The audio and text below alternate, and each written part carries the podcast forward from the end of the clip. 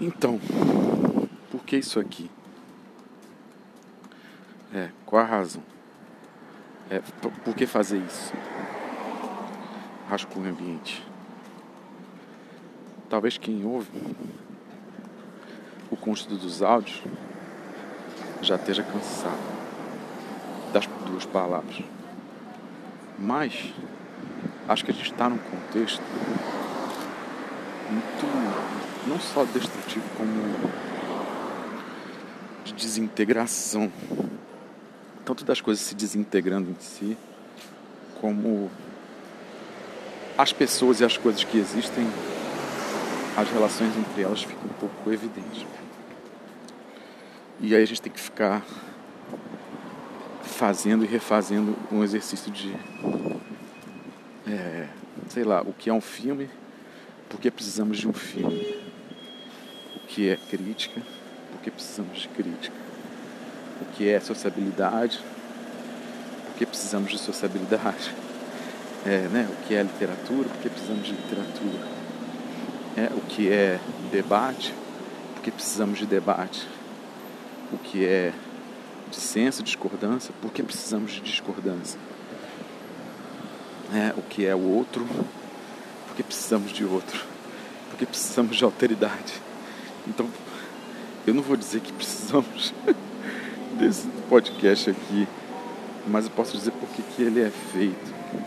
E é claro que o que eu digo, né, as razões por que eu acho que ele é feito, não configura a totalidade das razões se possa pensar né, em relação a isso.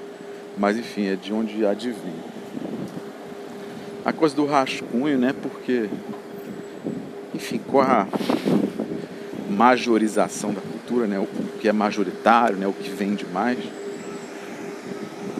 tem prevalecido muito, né? E, e tudo que vende mais, e toda essa coisa de um consumo do mainstream proporcionalmente maior, faz com que as coisas rascunhadas, as coisas assim sem polimento e sem, digamos, estarem perfeitamente cozidas para consumo, porque eu sei que quando eu gravo esses áudios no. Eu tenho um gravador de som lá em casa. É, é entre aspas, melhor para vocês ouvirem. né? A minha voz ela fica distribuída entre as frequências, o ruído externo é, diminui. É tipo, é convidativo. Eu suponho que se eu gravasse todos no gravador de som em casa e mantivesse uma regularidade de postagem, eu acho que mais gente ia ouvir. Era um produto melhor. Porém, a coisa do rascunho, portanto, é uma vontade de fazer um produto pior porque não é exatamente um produto, isso aqui é uma espécie de crítica ao produto, não uma negação do produto, mas um pouco uma afirmação de que é, se é um produto, é possível um produto que seja não totalmente voltado para o cliente. O cliente tem que se tem que se inclinar um pouco. Outro dia rolou o show da Encruz aqui no Circulador. É um show, enfim, sem percussão. Do Rodrigo Campos, Marcelo Cabral, de Nude, é, Thiago França, Romulo Froes de Sara Marçal. E aí no circulador, né, tem uma coisa de noitada e tal. Aí só que as pessoas tiveram que se inclinar um pouco para ouvir o show. E isso aconteceu. Mas é bonito quando todo mundo trabalha um pouco. E acho que as razões disso aqui é que eventualmente a proporção é variada em cada áudio, né? Quem ouve também trabalha um pouco.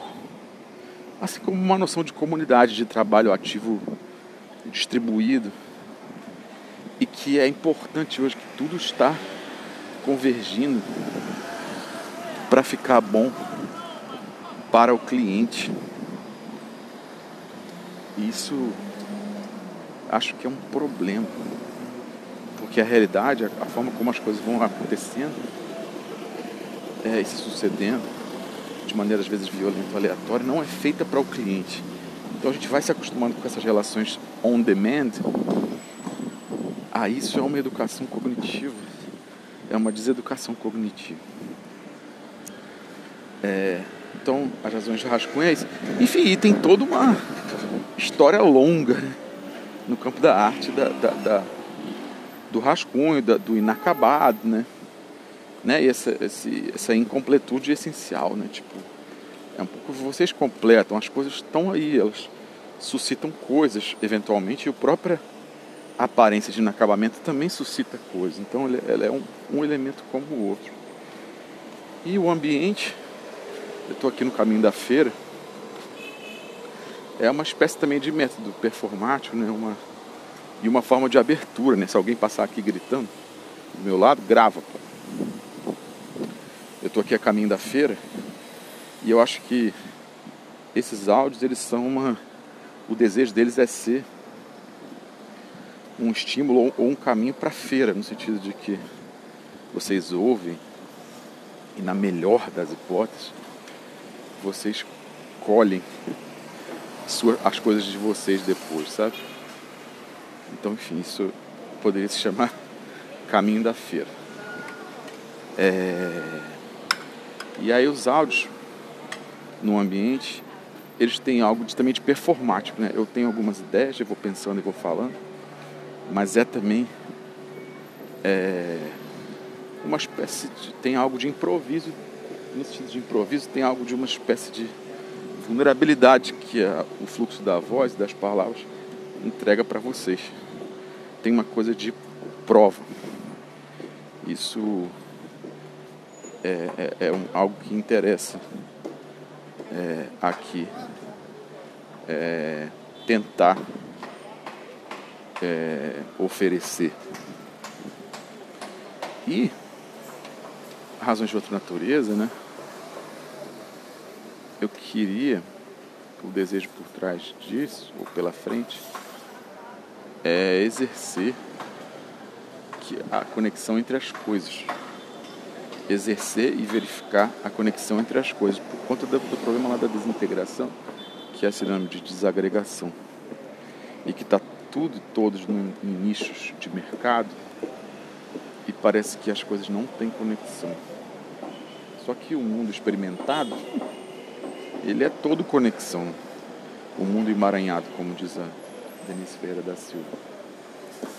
Ele é todo emaranhado, cheio de repetições e materiais comparáveis. Infelizmente, acho que tem gente que gosta muito da unicidade. Né? Tudo é comparável. Ou talvez quase, quase, quase tudo. Eu diria que tudo. No sentido que há sempre uma espécie de matéria comum encontrável. E aí ferrou. E, e enfim, e esse é o problema, é, eu acho que, da comunicação e, né, e, da, e da troca, né? Porque na medida que eu falo, na medida que alguém me responde, nós somos iguais de alguma maneira. Isso é, é algo muito poderoso e cheio de, e cheio de consequências estranhas. E além disso, eu enfim, trabalho com crítica, né? Uma crença muito grande no papel da crítica como mediação. E eu acho que isso é um desejo, né? Na medida de um, de, um, de um cisco de areia na duna, poder ser uma experiência de mediação e lembrança de uma mediação que não funciona necessariamente em função do majoritário. Que é algo que eu vou falar em outro áudio. A questão do majoritário, do major, do maior. Então é isso, cheguei na feira. Até.